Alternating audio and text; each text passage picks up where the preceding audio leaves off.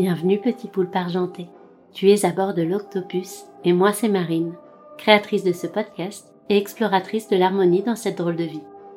Passionnée par l'humain, j'aime réfléchir, agir et faire des liens pour son bien-être et celui de la planète. Tous les mardis, je t'embarque avec mon équipage pour découvrir les profondeurs de ton corps, de ton cœur et de ton esprit.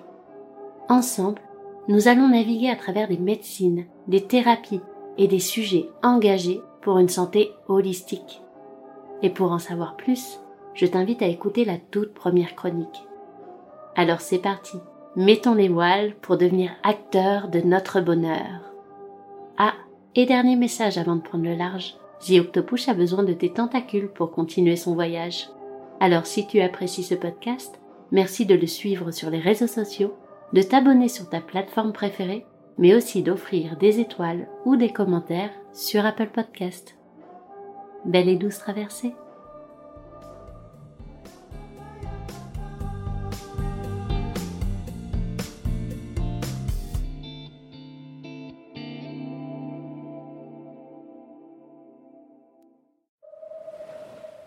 Bonjour, je suis Dario Valsagna, designer industriel de formation et passionné par l'eau.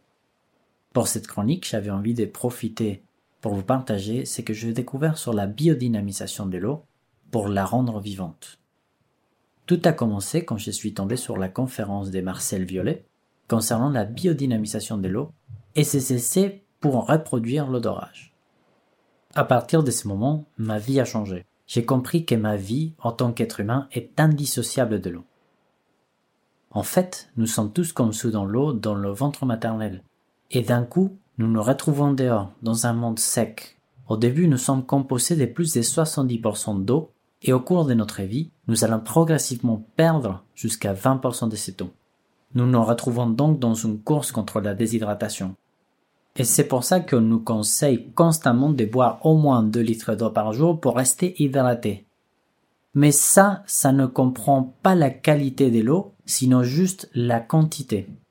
Et si je vous disais que la quantité dépend exclusivement de la qualité, qu'un verre d'eau dynamisé équivaut à un verre et demi d'eau de robinet ou d'une bouteille En fait, l'eau dynamisée, aussi connue comme eau vivante, vitalisée ou énergétique, est le résultat obtenu soit par un processus naturel, soit par une action mécanique électrique ou magnétique que nous pouvons appliquer sur une eau ordinaire.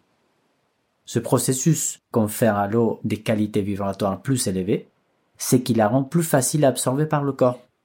J'ai donc compris que l'eau n'a pas que des propriétés physiques, mais aussi une qualité énergétique ou vibratoire.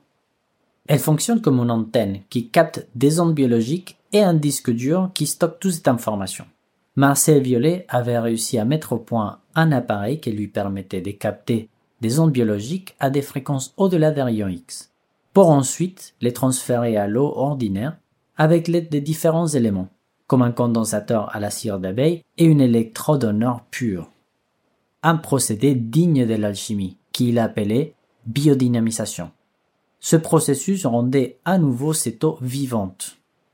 Cette eau nommée violet a été toujours un mystère, même pour Violet lui-même, qui n'a pas su expliquer scientifiquement comment elle fonctionnait, même s'il avait réussi à reproduire l'expérience avec succès à chaque fois. Aujourd'hui, la biodynamisation de l'eau reste un sujet relativement obscur, mais beaucoup plus accessible et les méthodes sont diverses pour arriver à des résultats similaires. Pour ma part, parmi toutes les méthodes qui existent pour dynamiser l'eau, j'ai choisi de commencer par un système de vortex. Celui-ci est selon moi le système le plus facile à mettre en place pour un débutant. Il consiste à faire passer l'eau d'une bouteille à l'autre en ajoutant une force de rotation pour créer un effet vortex à l'intérieur. Il est intéressant de savoir que le vortex est la seule forme organisée dans l'eau.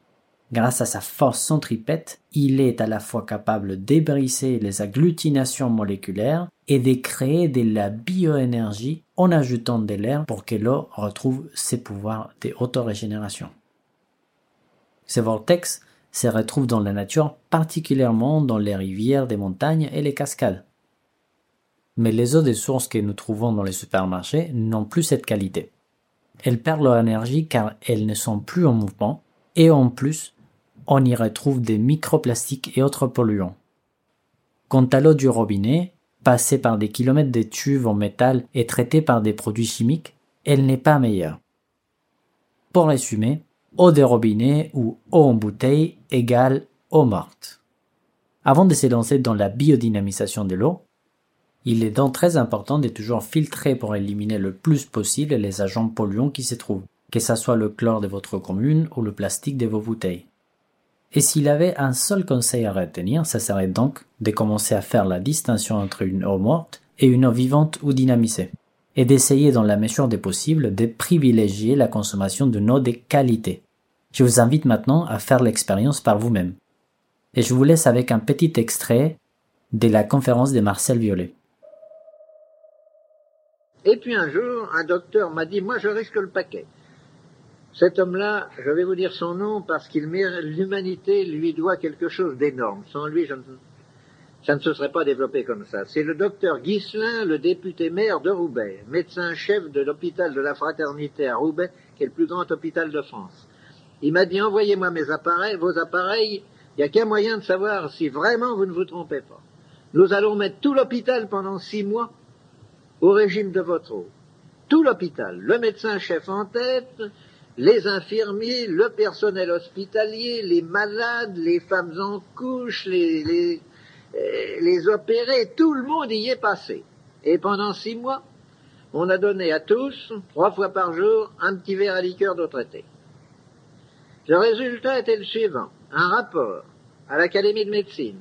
Première constatation. Dans la plupart des cas, la durée de la maladie est réduite d'un tiers. Il n'y a pas de séquelles ni de rechute. Deuxième constatation. Il n'y a pas eu de contre-indication d'aucune sorte. Troisième constatation.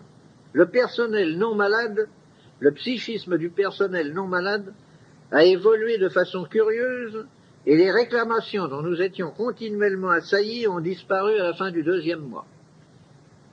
À la suite de ce rapport, bien entendu, l'Académie de médecine a publié dans ses bulletins à deux reprises des rapports extrêmement élogieux sur les résultats que euh, donnait le traitement par cette eau. Et dans mon pays, la sécurité sociale a cru qu'elle allait faire quelque chose. Monsieur Legras, qui est le président de la Caisse nationale de la sécurité sociale, a dit grâce à ça, nous allons dépeupler un peu les hôpitaux, nous allons faire de la place. Seulement, il y a les gens de métier, et il y a les parlementaires, et il y a les lois. L'Académie de médecine a commis l'erreur, qui nous sert à nous, de mettre à la fin de son rapport que cette eau n'avait aucune contre-indication, aucun effet spécifique, qu'elle agissait uniquement en éveillant dans l'organisme un processus d'autodéfense qui n'existait pas auparavant, et que par conséquent elle ne saurait être considérée comme un médicament. Alors là-dessus, étant donné les lois qui nous régissent, on m'a dit, mais monsieur, la sécurité sociale ne peut pas rembourser votre eau. Ce n'est pas un médicament. Vous voyez ce que l'on peut tirer de cette technique. Je ne voudrais pas que certains d'entre vous croient qu'après cela, je vous, répète, qu'ils peuvent dire à leur médecin, on t'a assez vu. Non, non, non, non, non. Voilà dans les grandes lignes. Oh, je suis bien loin de vous avoir tout dit. Je vous dis, il faudrait parler des heures, et encore, on n'aurait pas tout dit. Mais enfin, j'ai essayé dans cette causerie très à bâton rompu, vous avez pu vous en apercevoir, de vous donner une vague idée de ce que nous faisions, et de vous dire, bah, si quelque chose ne va pas, mon Dieu, vous ne courez aucun risque, ça ne coûte pas cher, et vous verrez bien ce que vous en retirerez.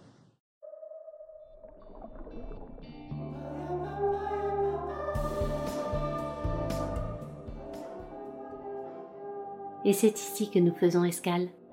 Retrouve le résumé et les intervenants de cet épisode, ainsi que quelques références pour aller plus loin, sur le compte Instagram ou sur le site internet The. Si tu as aimé l'extrait musical de ce générique, je t'invite à écouter l'artiste Brioche qui prend soin d'apporter douceur et poésie à tes petites ouïes. Et enfin, sache que le montage et l'univers sonore de ce podcast sont en grande partie réalisés par Sophie Labruyère, créatrice de lumière. À bientôt